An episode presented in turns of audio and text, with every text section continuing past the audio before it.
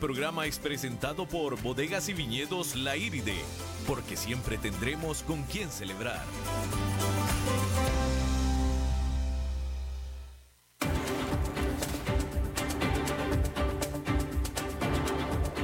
Inicia a las 5 con Alberto Padilla un programa diseñado con el objetivo de llevarte diariamente un tema de actualidad, acompañado siempre de reconocidos editorialistas, de lunes a viernes a las 5 de la tarde por CRC 89.1 Radio, a las 5 con Alberto Padilla.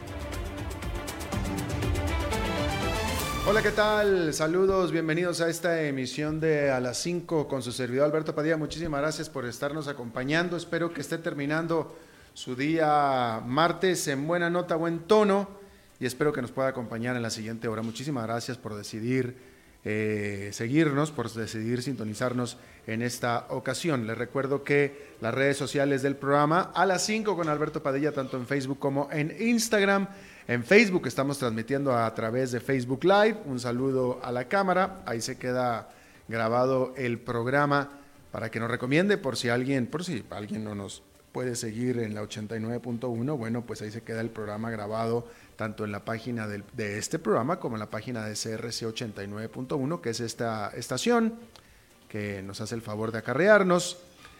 También estamos disponibles en formato de podcast en Apple Podcast, en Spotify, en eh, Yahoo Podcasts y en prácticamente todas las plataformas de podcast. Y asimismo, otra opción más, bueno, y en podcast, este, cualquiera, nos, cualquiera nos puede escuchar en cualquier parte del mundo, a cualquier hora del día, a través de cualquier aparato móvil.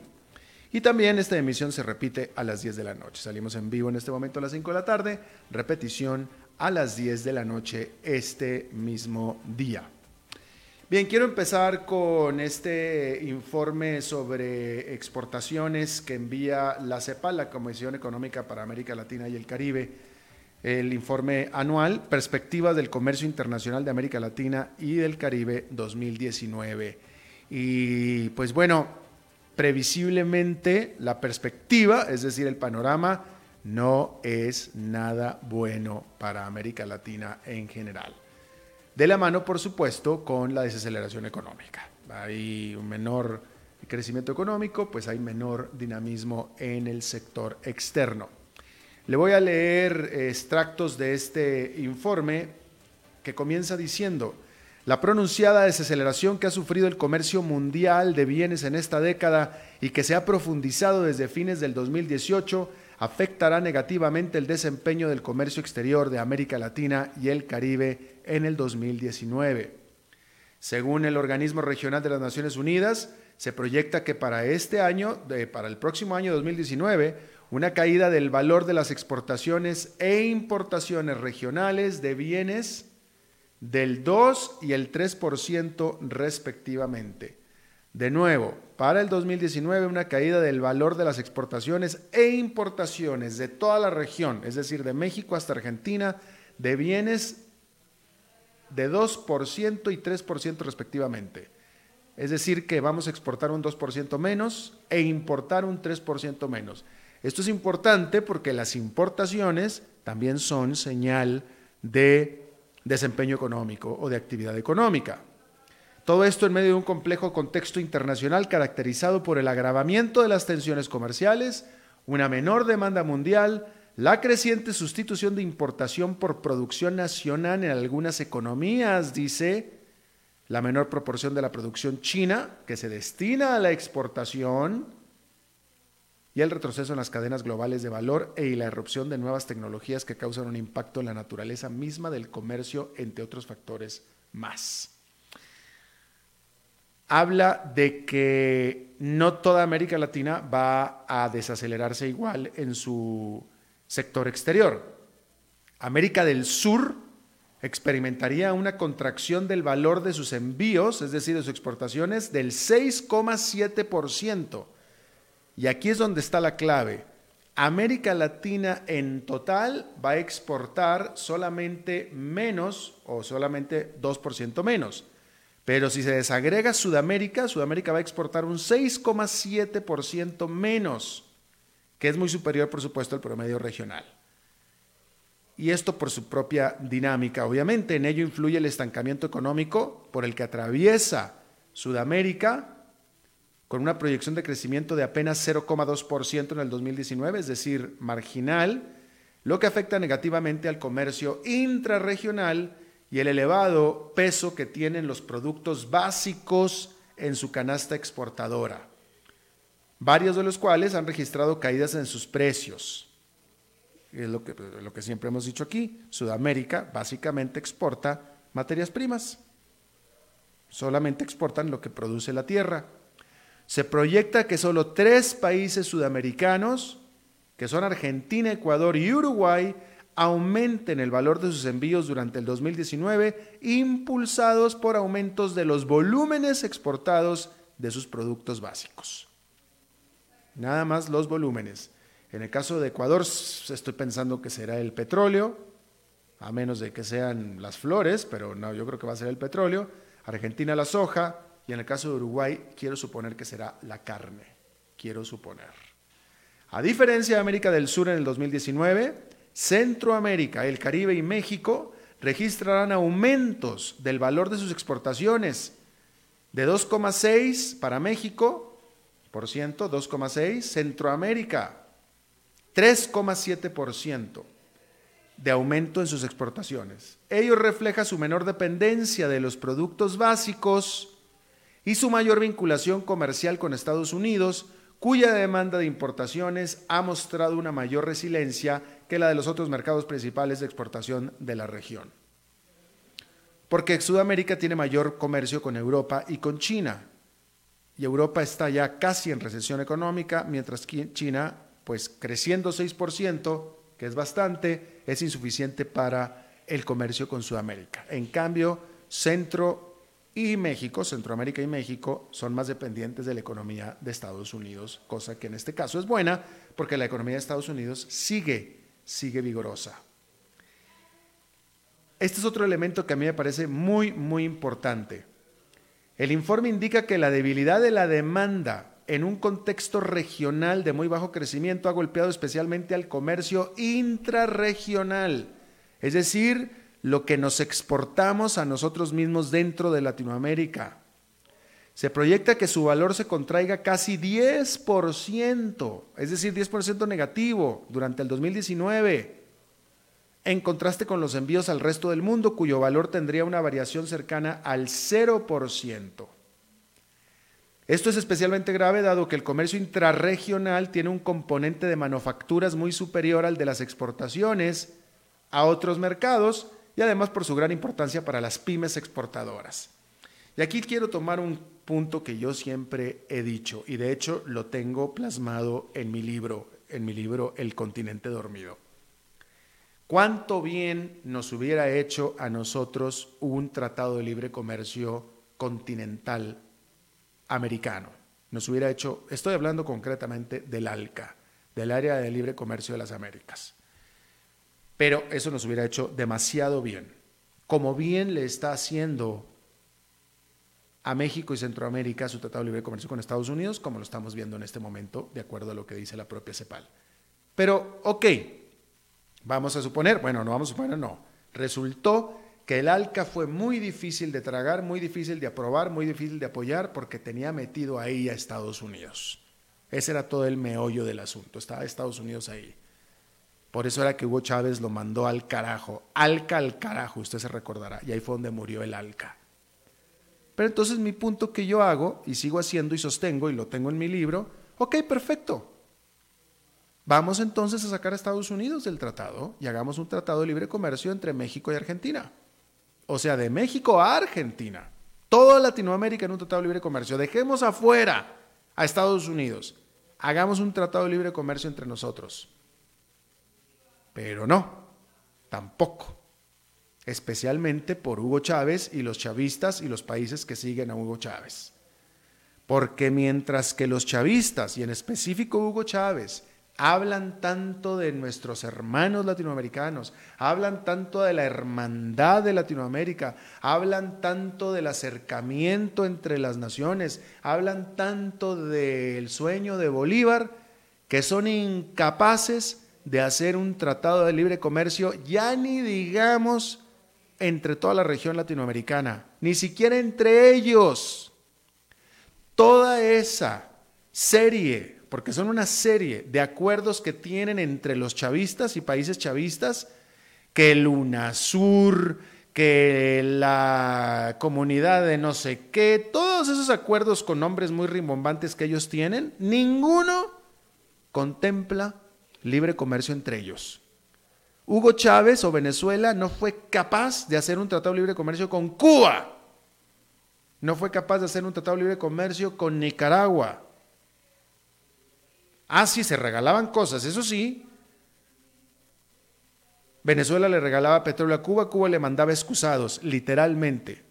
Pero un tratado de libre comercio entre ellos, no. Tanto que hablaban de su unidad y su hermandad y eran incapaces siquiera de comerciar libremente entre ellos.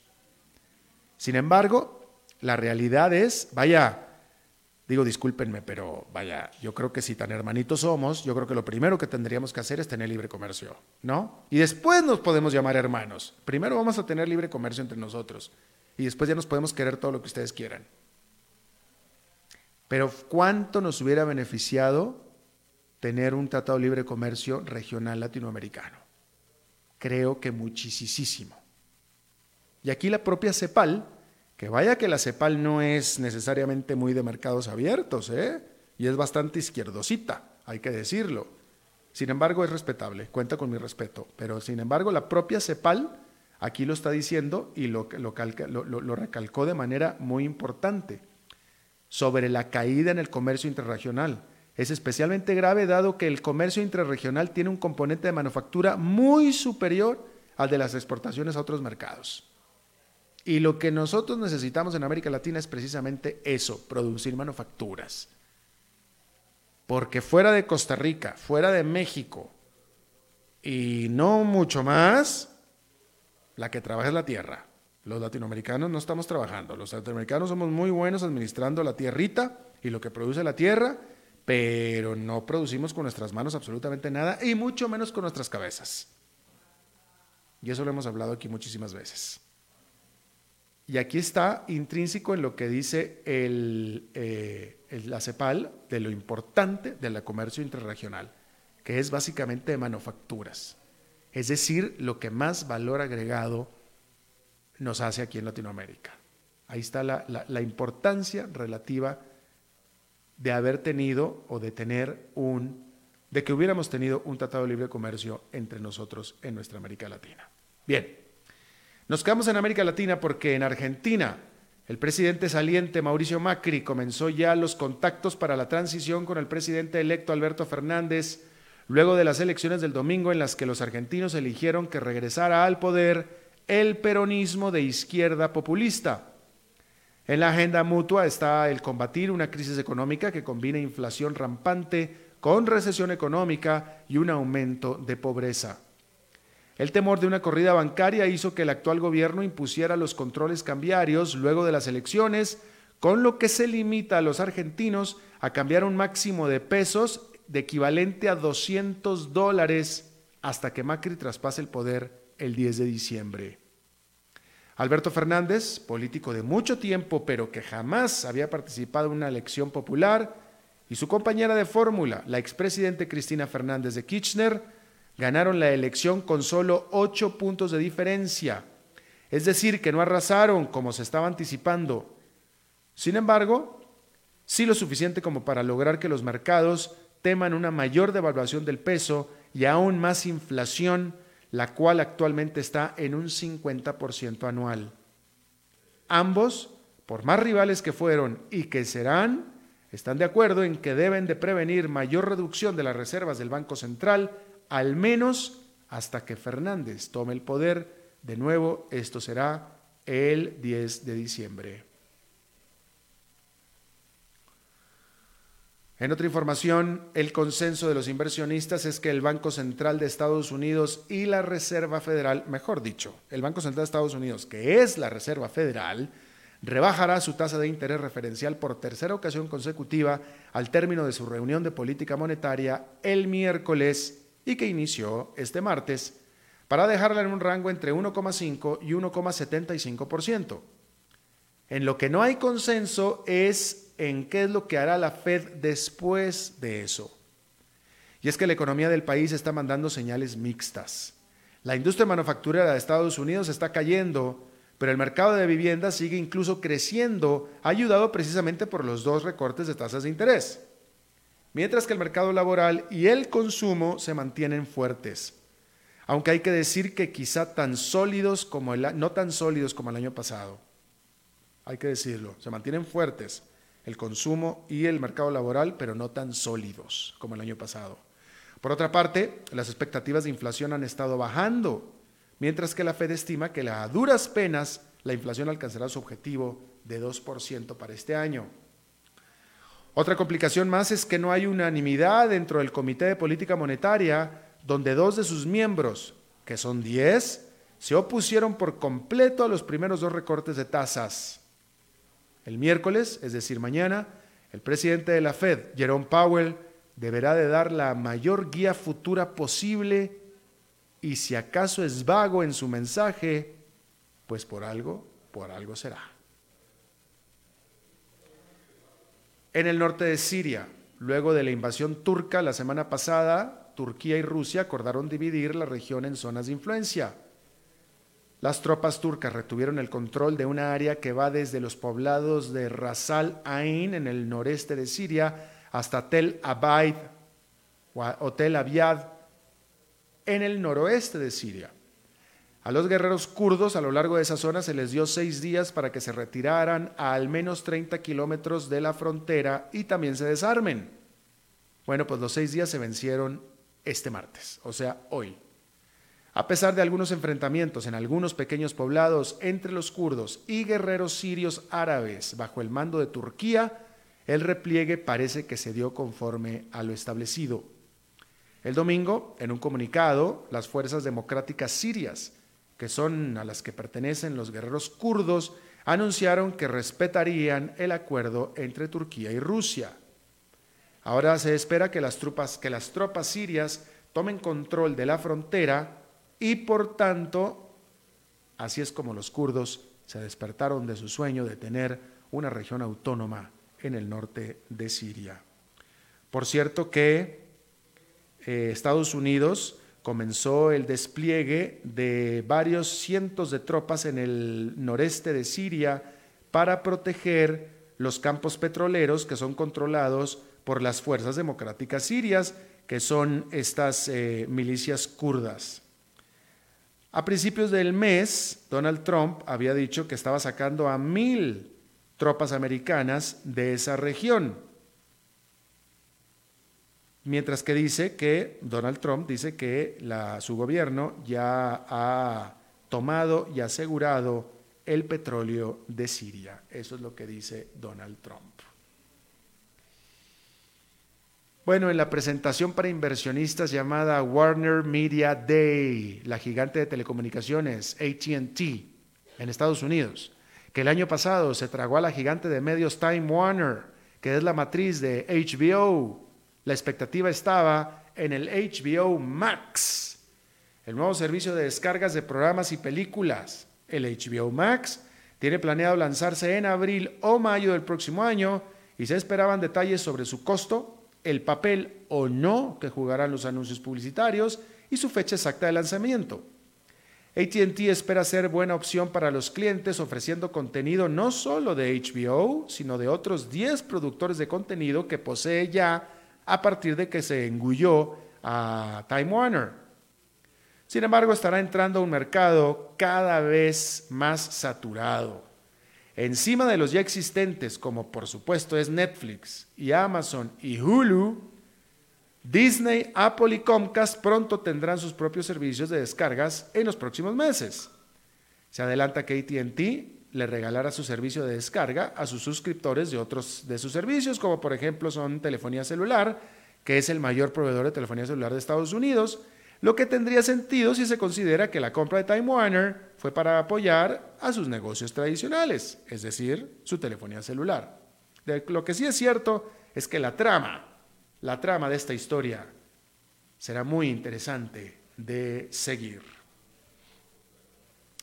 En otra información, déjeme le digo que la líder de Hong Kong, Carrie Lam, dijo a la prensa que ella está esperando que su territorio, es decir, que Hong Kong, registre un crecimiento negativo, es decir, recesión económica para todo el año 2019. Fíjese usted, una región tan próspera. Por supuesto que la economía de Hong Kong ha sido muy afectada por cinco meses ya consecutivos, continuos, de protestas, pero también, por supuesto, por la guerra entre China y Estados Unidos, o mejor dicho, entre Estados Unidos y China. Por otra parte, Joshua Wong, que es un muy importante, prominente activista pro democracia, dijo que su aplicación, su solicitud para presentarse a elecciones locales fue rechazada. Qué raro. BP, la que antes fuera British Petroleum, BP, una gigante petrolera, logró una utilidad de 2.300 millones de dólares al tercer trimestre. 2.300 millones de utilidad. Ese es dinero en la bolsa. Sin embargo, es mucho menos que los 3.800 millones que había ganado exactamente el año anterior. Esta caída tan importante se atribuye a la caída en los precios del petróleo, a una menor producción y también al impacto de los huracanes sobre sus instalaciones. Sin embargo, hay que decir que este resultado, aún, aún así, este resultado supera a las expectativas del mercado y se da a unos cuantos días antes de que su presidente de varios años, de varios años, especialmente, específicamente 10 años, una década, Bob Dudley, se retire de su cargo. Vamos a hacer una pausa y regresamos con nuestra primera entrevista.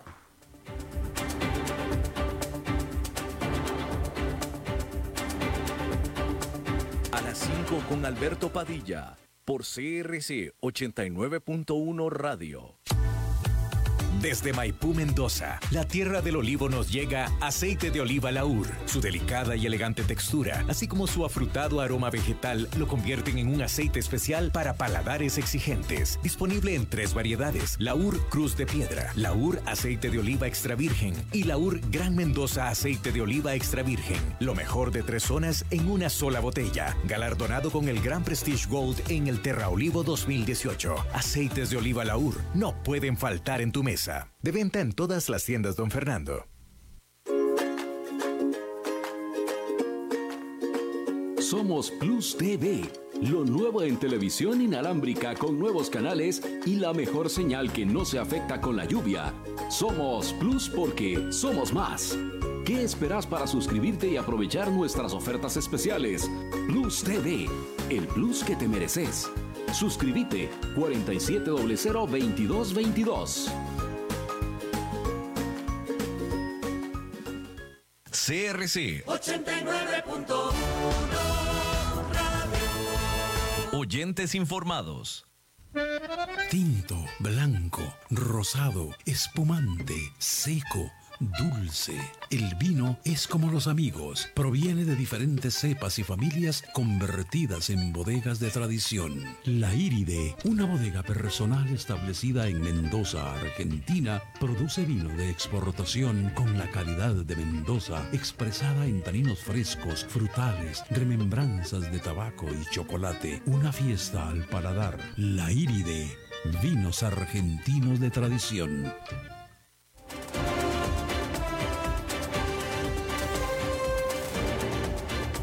Seguimos escuchando a las 5 con Alberto Padilla. Bueno, muchísimas gracias por continuar eh, con nosotros. Bueno, primero que nada, déjame lo de la bienvenida a Eli Feinsey. Eli, hace tiempo que no te veía, hombre. Pues sí, te vas de viaje sin pedir permiso.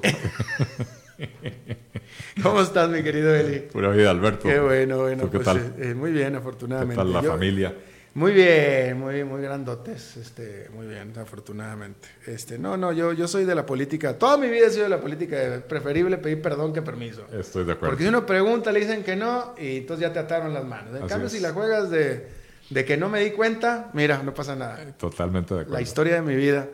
Bueno, aquí se va a quedar Eli un ratito eh, platicando con nosotros porque déjeme, eh, esta es quizá una noticia que usted ya conoce, pero eh, las principales organizaciones de defensa de los derechos del consumidor, Asociación de Consumidores Libres y Consumidores de Costa Rica, con más de 17 años de experiencia en estos temas de consumidor y de protección al consumidor, van a impulsar en los próximos días el proceso judicial colectivo, entiendo yo una demanda colectiva, que sería la más grande de Latinoamérica, en contra de los abusos que cometen algunas entidades financieras con los tarjetavientes de tarjetas de crédito, todo en el contexto en que aquí en Costa Rica, pues las tasas de tarjetas de crédito de instituciones privadas van pues de lo menos 35 y hasta un 60% y puede ser que hasta más.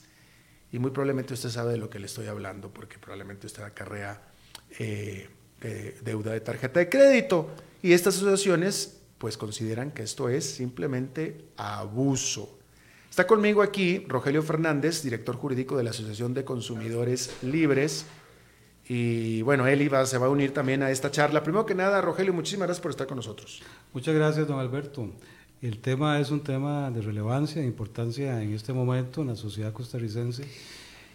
Y aquí estamos para servirle. Primero que nada, ¿por qué no nos pones en contexto? Eh, aquí estuvo Rodrigo Cubero hace un par de semanas y él, él habló de, de que, él, lo dijo, que el nivel de deuda del tico promedio es preocupante. Eh, ¿qué, tan, ¿Qué tan pernicioso, qué tan malo, qué tan grande es el problema de deuda? Porque hay de deudas a deudas, ¿no? Yo no tengo tanto, yo no tendría en lo personal tanto problema, ni como tico, ni como observador, que alguien tenga deuda hipotecaria, incluso puede ser deuda del auto, el automóvil, que es un instrumento de trabajo, pudiera ser, pero ya deuda de tarjeta de crédito es otra cosa, ¿no? En efecto, eh, los recientes estudios que se han publicado indican que el, en promedio el deudor costarricense está endeudado un 64% de sus ingresos. Y como usted bien lo dice, ¿en qué? Hay una parte importante en créditos eh, más o menos controlados, que es casa y carro, pero donde se ha disparado exponencialmente es en el tema de las tarjetas de crédito. ¿Tenemos cifras?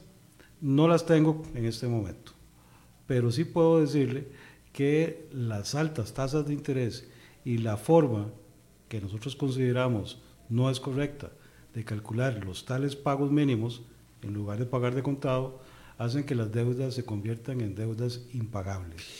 A ver, si tú, si tú Rogelio, vienes conmigo y me pides plata prestada, porque estás en un apuro y me pides plata prestada, y yo te digo, ok, yo te la presto con estas condiciones, ¿no? Digo, pues si quieres que te la preste, te la presto con estas condiciones. Y yo te pongo mis condiciones. Y tú dices sí o no. Bueno, vas a decir que sí, porque eso es lo que estamos hablando. Dijiste que sí, entonces ya te presté mi plata. Yo te puse las condiciones, te presté mi plata. Y tú me dejas de pagar. ¿En qué momento me convertí yo abusador? En el momento en que pusiste condiciones totalmente desventajosas para mí en el momento... Pero, pero tú pudiste no haber, entonces no, entonces no te presto mi plata y se acabó, no me la pides. ¿Es decir, me explicó? Entiendo perfectamente, pero hay mucha gente que eh, inclusive les insisten en que tomen los créditos. Hay, una gran, hay un gran bombardeo por parte de los emisores de tarjetas de crédito para que reciban y acepten esas tarjetas. Y aquí viene un concepto muy importante en que las asociaciones de consumidores siempre aprovechamos la oportunidad que los medios nos dan en explicar en qué consiste el derecho de consumo. El derecho de consumo no es un derecho superfluo, no es un derecho al consumismo o al gasto. Precisamente el derecho de consumo pertenece a una tercera generación de derechos humanos que se han venido a establecer para precisamente eliminar las asimetrías entre dos desiguales que proponen un negocio.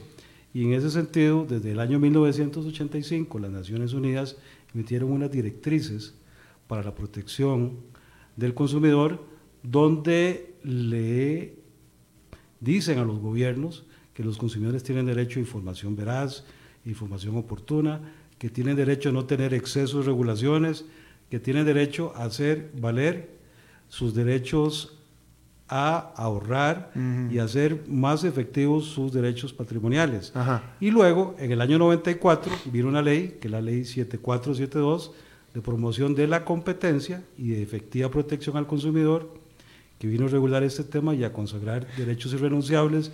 Y luego, en el 96, hubo una reforma en la Constitución que consagró esos derechos. Bueno, que ahorita vamos a hablar de eso, pero antes quiero agotar este, este, esta, este, el alegato de los bancos, porque este asunto de los altos costos de, la, de, la, de los intereses de las tarjetas de crédito pues es mundial.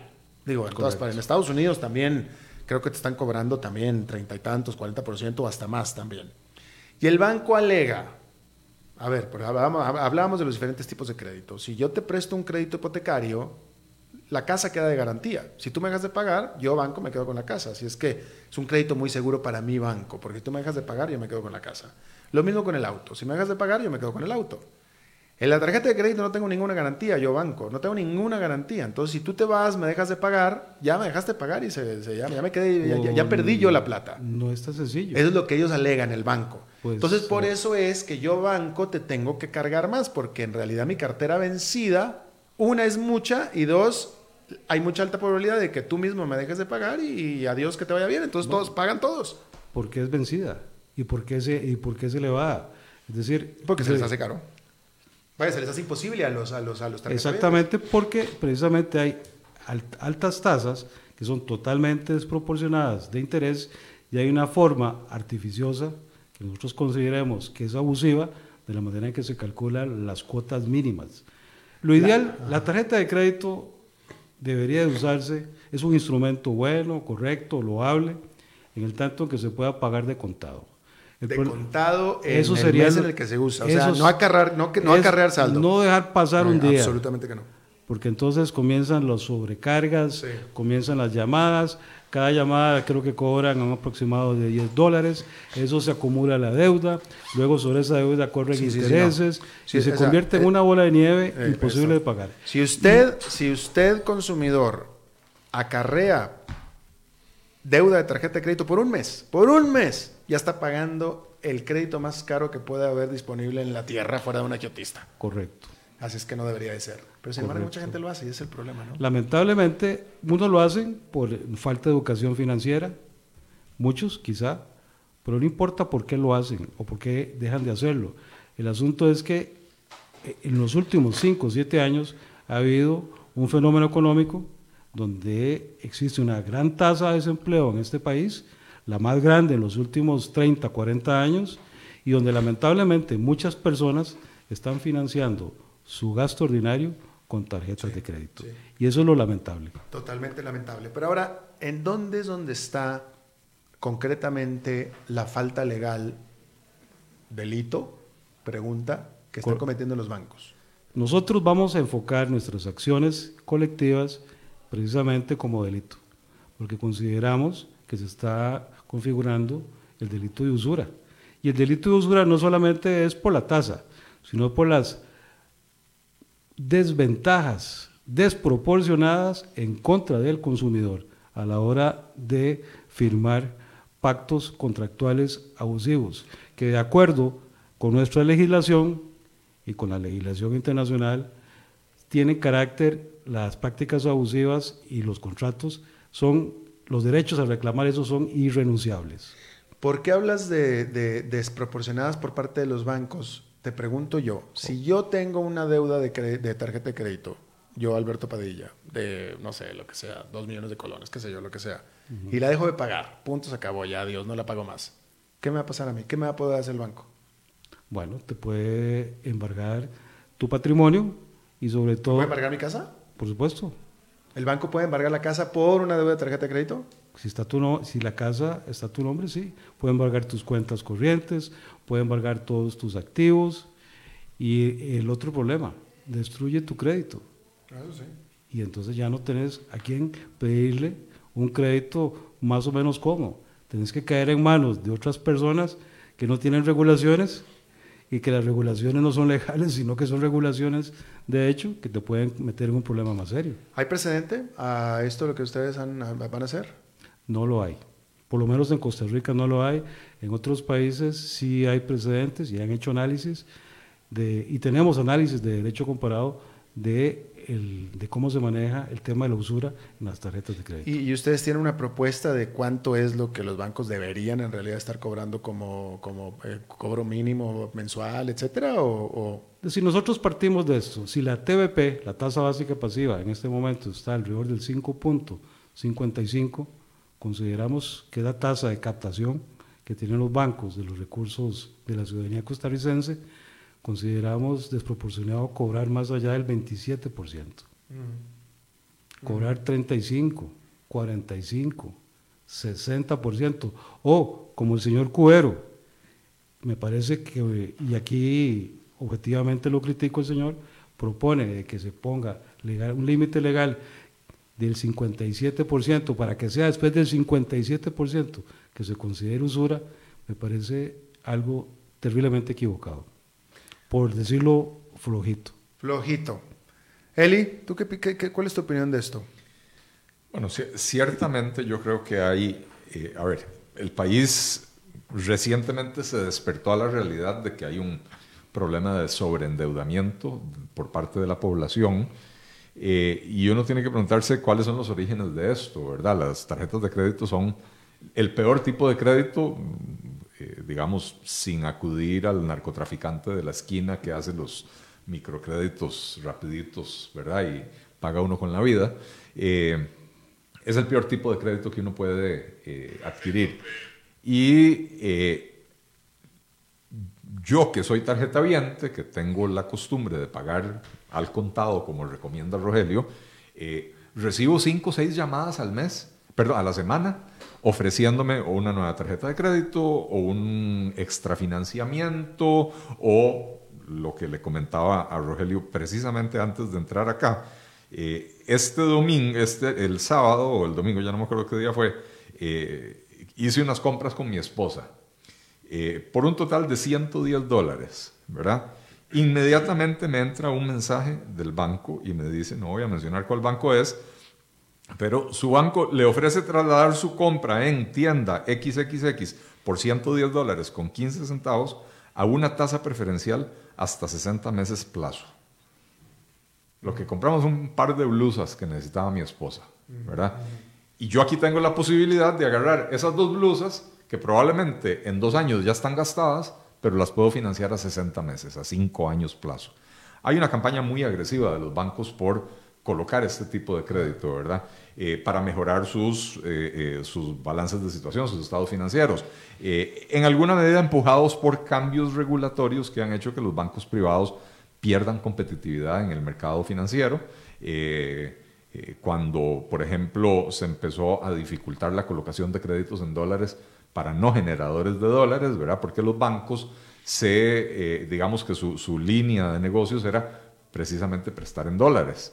Eh, era donde eran más competitivos en comparación con los bancos estatales, ¿verdad? Entonces, si en colones no son tan competitivos eh, y, y en dólares, desde mi perspectiva, correctamente el regulador ha venido cerrando la puerta a la colocación de créditos en dólares para no generadores de dólares, pues entonces los bancos eh, recurren a, lo que les queda, es el crédito de consumo o las tarjetas de crédito, porque algo tienen que hacer con la plata que hay ahí.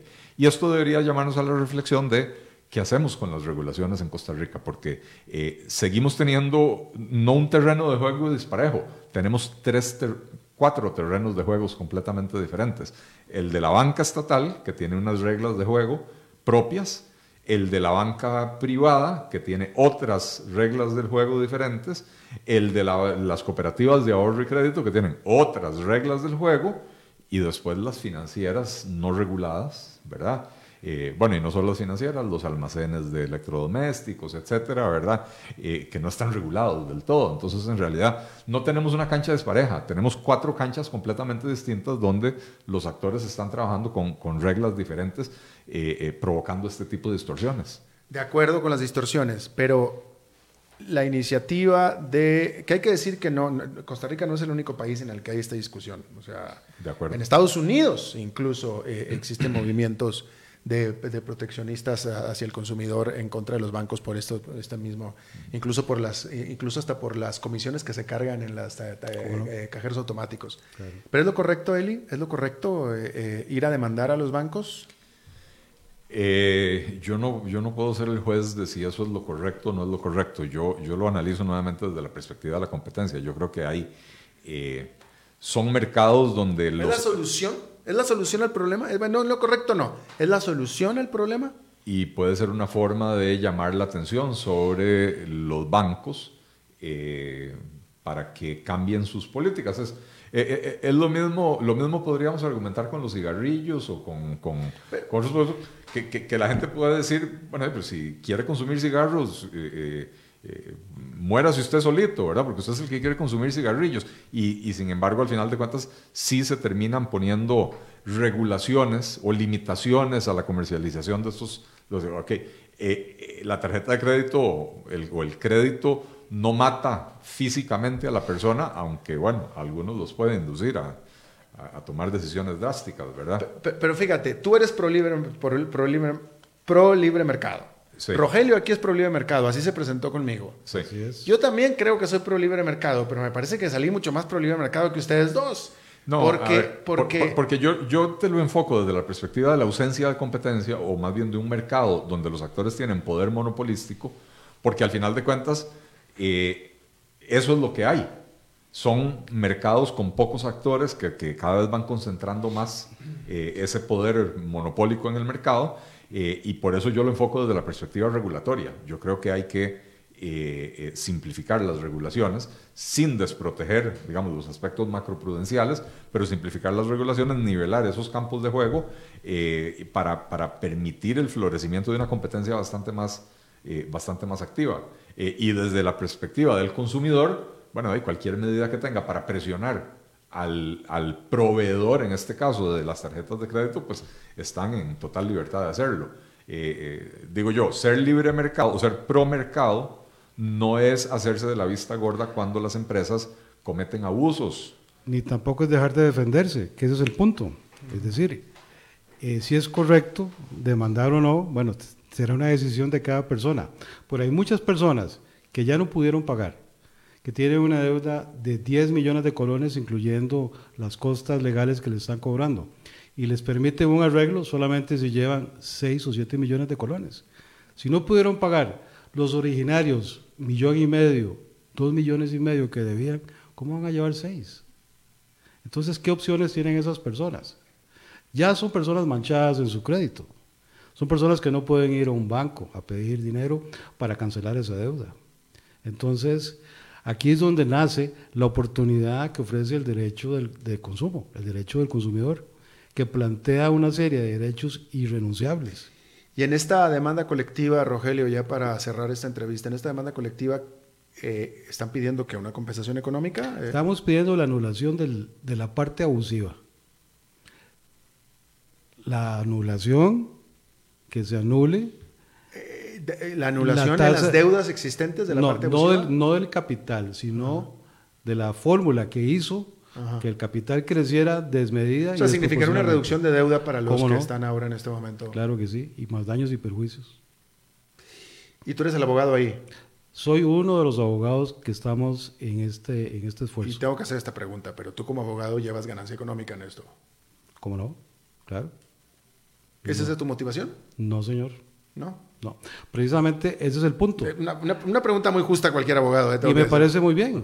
Es decir, la virtud que tienen los procesos colectivos es precisamente diluir el costo de lo que significa para una persona hacer un esfuerzo de contratar un abogado, de contratar un experto financiero, de contratar un economista que le analice un historial de crédito como lo que estamos proponiendo nosotros, cuatro años de análisis, cuatro años para verificar en cuanto la fórmula del pago mínimo y en cuanto la alta tasa le convirtieron una deuda en algo totalmente desproporcionado.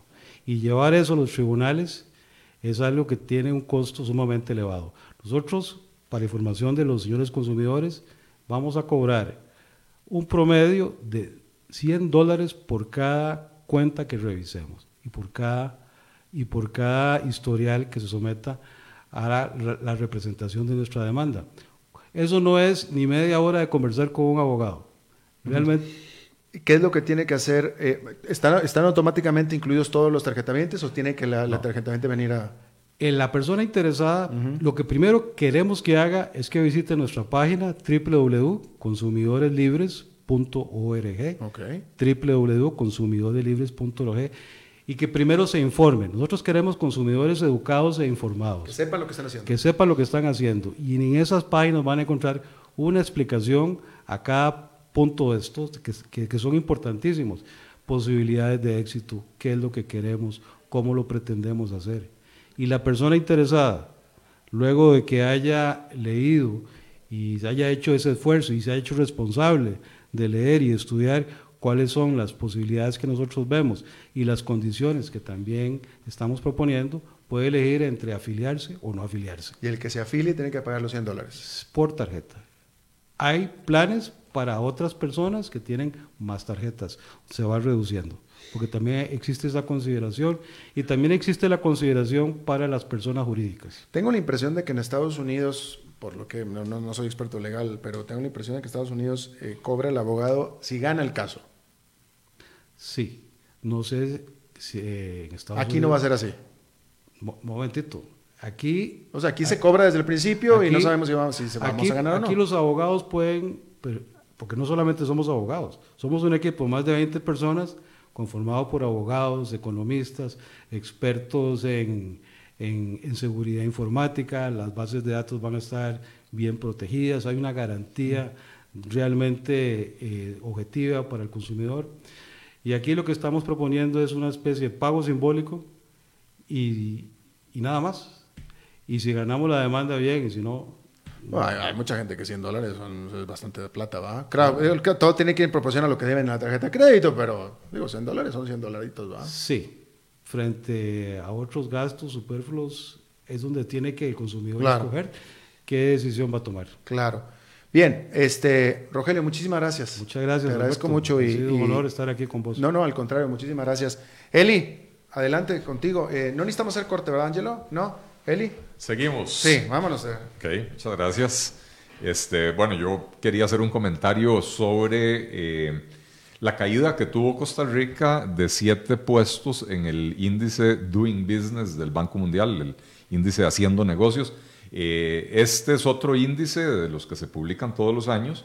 Eh, hace tal vez un par de semanas se publicó el, índice de competitividad global que publica el Foro Económico Mundial. Este lo, prepara eh, el, Banco Mundial.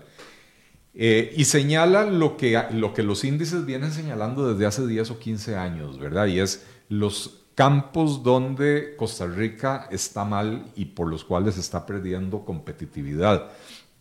En otros países, los tomadores de decisiones, los políticos, los encargados de diseñar políticas públicas, toman estos informes para darse cuenta a dónde tienen que hacer ajustes. Eh, en Costa Rica pareciera que somos inmunes a, esto, ¿verdad? Entonces, eh, ya en los últimos dos o tres años venimos perdiendo eh, fuelle, venimos perdiendo puestos cada vez más. Ahora estamos en el puesto 74 de, de 190 naciones, o sea, mitad de tabla, ni muy bien ni muy mal, sino todo lo contrario, ¿verdad? Hubiera dicho Cantinflas. Este, pero hay ciertas áreas en las que realmente estamos más mal. Eh, en, el, en el apartado de iniciar un negocio, estamos en el puesto 144 del mundo. Eh, y esto tiene que ver con el tiempo que toma inscribir un negocio, el costo, eh, eh, el número de procedimientos que hay que cumplir, ¿verdad? En, en materia de protección a los inversionistas minoritarios en las, en las compañías, eh, estamos en el puesto 110, ¿verdad? Y esto en buena medida reflejo de que no hay un buen mercado financiero, un buen mercado accionario en Costa Rica, eh, pero además reflejo de debilidades que tiene el Poder Judicial y debilidades que tiene la legislación en cuanto a proteger a los inversionistas. Eh, en, en el cumplimiento o el hacer cumplir los contratos, estamos en el puesto 111 de 190. Eh, el tiempo en días de hacer cumplir un contrato cuando uno tiene que acudir a un estrado judicial en promedio es de 852 días, prácticamente tres años, ¿verdad? Eh, el costo de poder hacer cumplir un contrato representa casi la cuarta parte de ese contrato, ¿verdad? Entonces, al final de cuentas sale más caro el caldo que los huevos. Eh, y en eh, el asunto de cómo resolver la, insolvencia, los procesos de quiebra, estamos en el puesto 137 del mundo. Nuevamente, estos son temas que tienen que ver más con, eh, con el Poder Judicial y con la legislación que tiene que ver con estas cosas, ¿verdad? En Costa Rica todavía tenemos esa mentalidad de que la persona que quiebra es mala o la empresa que quiebra es mala y es estafadora, eh, y esto es uno de los principales retos que tenemos en materia de promoción de la innovación. El, el, innovador, el entrepreneur, es una persona que prueba con un negocio, falla, vuelve a probar con otro negocio, falla, y puede, puede fallar tres, cuatro veces hasta que la pega, ¿verdad? Eh, muchas veces en inglés eh, eh, bromean con esto y dicen que son serial entrepreneurs, emprendedores seriales, ¿verdad? pero bueno, con este tipo de regulaciones que tenemos en este país, no, no, no, logramos avanzar en estos campos. Ahora, estos son los mismos, las mismas áreas que el Doing Business ha venido señalando desde hace 10 o 15 años y no hemos hecho absolutamente nada. Pero empeorándonos. Empeorándonos cada vez más. Eh, empeorando, bueno, digamos, este año prácticamente no variamos con respecto al año anterior, pero otros países sí están avanzando. Entonces, la caída de Costa Rica tiene más que ver con que nos estamos quedando atrás mm. por no hacer las reformas. Eh, el el costo total de los impuestos y las contribuciones de seguridad social como porcentaje de las utilidades en Costa Rica es del 58,3%. En el, promedio de la OCDE, y ojo que la OCDE incluye eh, Europa, los países escandinavos que tienden a tener impuestos altos, eh, estamos casi 20 puntos encima del promedio de la OCDE. Ellos están en 39, ¿verdad? O sea, realmente, insisto, son áreas en las que, en las que necesitamos mejorar. Eh, el, otro índice, el de competitividad global, eh, hablaba eh, de otra cosa, del, costo de las regulaciones o del peso que, está, imponen las regulaciones en los costos de producción de las empresas, ¿verdad? Y esto tiene que ver con la tramitomanía, con el, exceso de trámites. Bueno, pero pareciera que aquí en Costa Rica estos índices son eh, solo para que algún eh, alguien haga un comentario en un programa de radio, porque el gobierno, los gobiernos sucesivamente no hacen absolutamente nada al respecto. en, el, informe de este año, el Banco Mundial, bueno, yo creo que todos los años lo hace, eh, le presta especial atención a los países que más han avanzado en, materia, en, estas materias, ¿verdad? Y destacan el caso de Colombia, que dicen que Colombia en la última década ha hecho 28 reformas para mejorar su competitividad y entonces Colombia hasta ahora eh, entre los, eh, eh, lo destacan entre los países que más avanzaron. Costa Rica, que tradicionalmente siempre estaba en segundo o tercer lugar de Latinoamérica, ahora estamos en sexto lugar de Latinoamérica, ¿verdad? Y vamos cayendo, ¿verdad? Ya en esta edición nos pasó hasta Jamaica, ¿verdad? De manera que, un llamado de atención a las autoridades, a quienes tienen que tomar las decisiones de política pública, en vez de andar promoviendo tonteras como los créditos de salvamento, que ya los he comentado por todas partes y no tienen ningún sentido, estos son los temas que impiden que la economía costarricense despegue. Estas son las reformas que hay que hacer si queremos reactivar la economía, pero no solo reactivar la economía.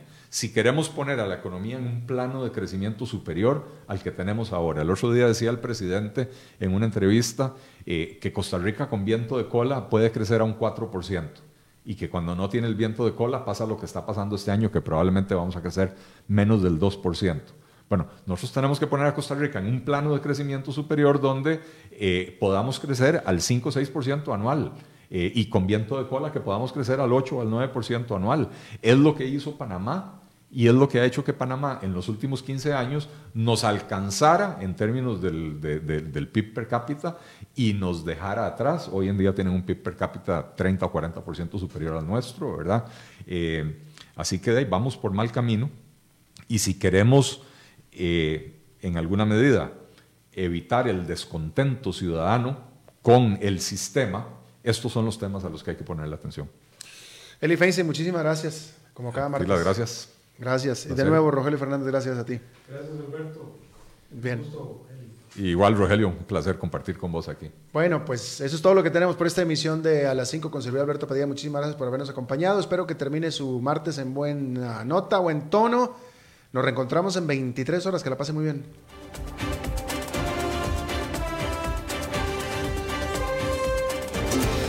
Este programa fue presentado por Bodegas y Viñedos La Iride, porque siempre tendremos con quién celebrar.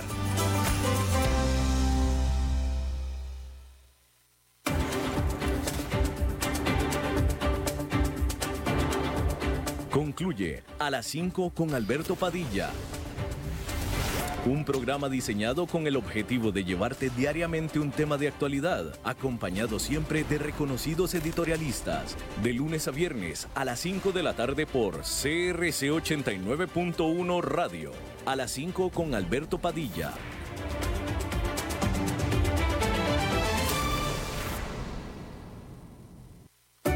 Quizás sabías que en octubre se celebra el Día Internacional de la Pasta, pero lo que no sabías es que Roma lo celebra todo el mes. Por eso hemos creado un empaque familiar de un kilo y te lo ofrecemos por solo mil colones. ¡Qué rico es comer pasta! Promoción válida desde el primero hasta el 31 de octubre. Para Roma, la familia es lo primero. Aplican restricciones. Precio sugerido. Estas elecciones impactan todo lo que usted tiene cerca. Las aceras del barrio que usted tiene cerca, los encuentros culturales que usted tiene cerca, las comodidades en la feria que usted tiene cerca. Por eso, estas elecciones se viven de cerca. Cerca participando con sus vecinos, cerca conociendo a los candidatos y sus programas, cerca comprometiéndose con su comunidad y sus necesidades, cerca eligiendo a su gobierno local. Mi voto, mi cantón. Elecciones Municipales 2020. Un mensaje del Tribunal Supremo de Elecciones.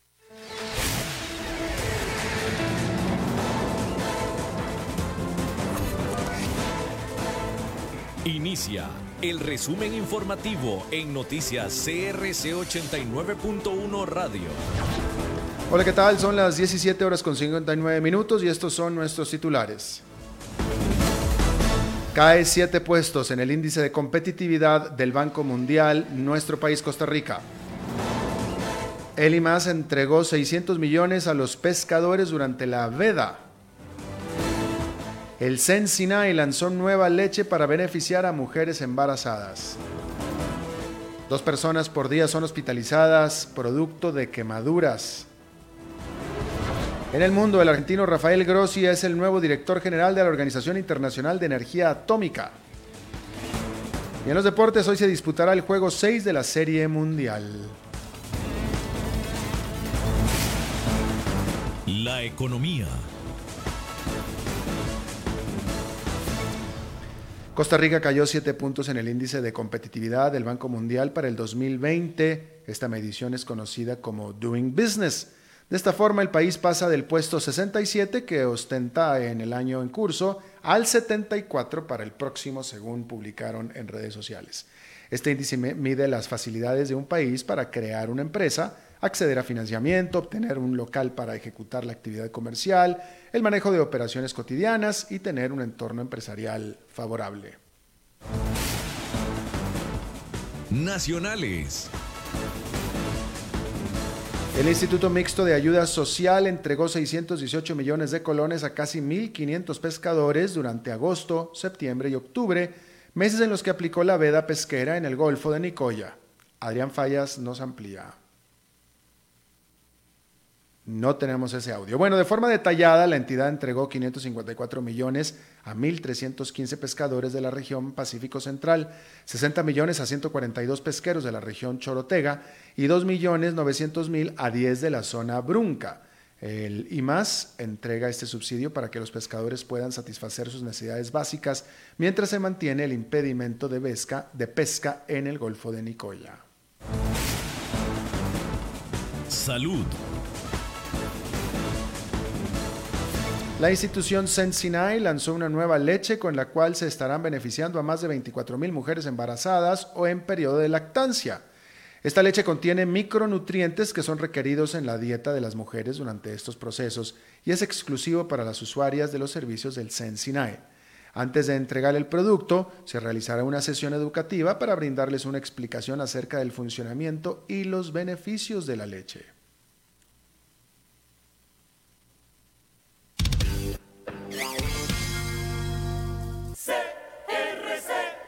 Dos personas por día son hospitalizadas producto de quemaduras y hoy a las 9 de la mañana el cuerpo de bomberos sonó durante 15 segundos sus sirenas en las 76 estaciones para recordar a la población los cuidados que debe tener principalmente con los niños y de esta forma reducir el riesgo de lesiones provocados por fuego, líquidos o superficies calientes.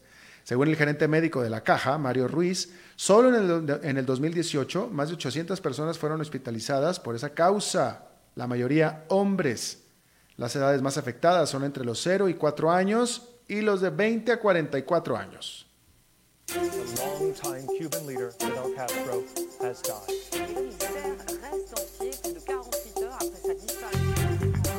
Internacionales. Rafael Grossi fue elegido como nuevo director general de la Organización Internacional de Energía Atómica. Grossi se convierte en el primer latinoamericano que encabeza la institución cuyo desafío es controlar las actividades nucleares en el mundo y en Irán.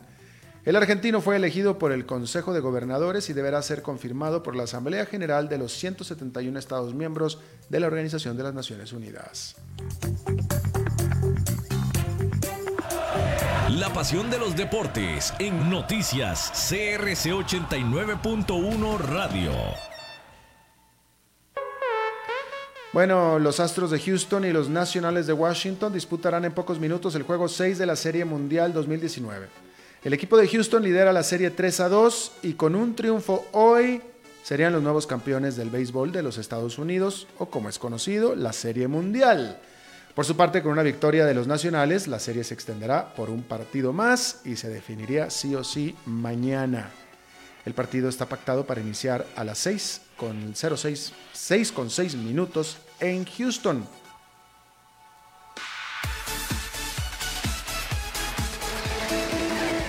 Bueno, está informado a las 18 horas con 4 minutos, lo que quiere decir que el partido empieza en 2. Y en 12 horas exactamente las primeras informaciones del nuevo día. Si no va a haber el partido, entonces quédese a escuchar la lupa que está empezando en este momento. Mientras tanto, lo saluda Alberto Padilla, que tenga buenas noches.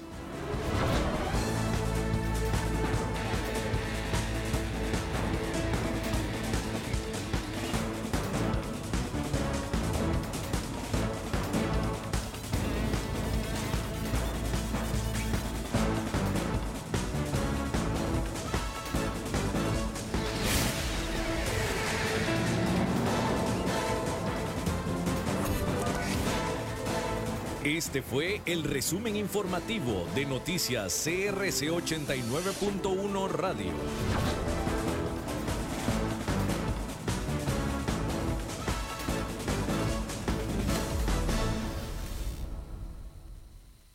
El programa de hoy corresponde a una repetición. Inicia La Lupa, el programa que muestra los hechos en su tamaño real, con los periodistas Carlos Villalobos y Hilda González. Escúchalos de lunes a viernes de 11 de la mañana a 12 mediodía por CRC 89.1 Radio. Hola, hola, muy buenos días. Muchas gracias por estar en La Lupa. Son las 11 con 3 minutos de la mañana. Saludamos también a quienes nos escuchan a las 6 de la tarde de lunes a viernes. ¿Qué tal, Carlos? ¿Cómo estás? Buenos días, doña Hilda. Buenos días, amigos oyentes. 11 y 4 de la mañana. Aquí dispuestos a conversar sobre un tema interesantísimo. No se, no, no se nos olvide decir e insistir que estamos en vivo totalmente a través también de televisión, aparte de ser ese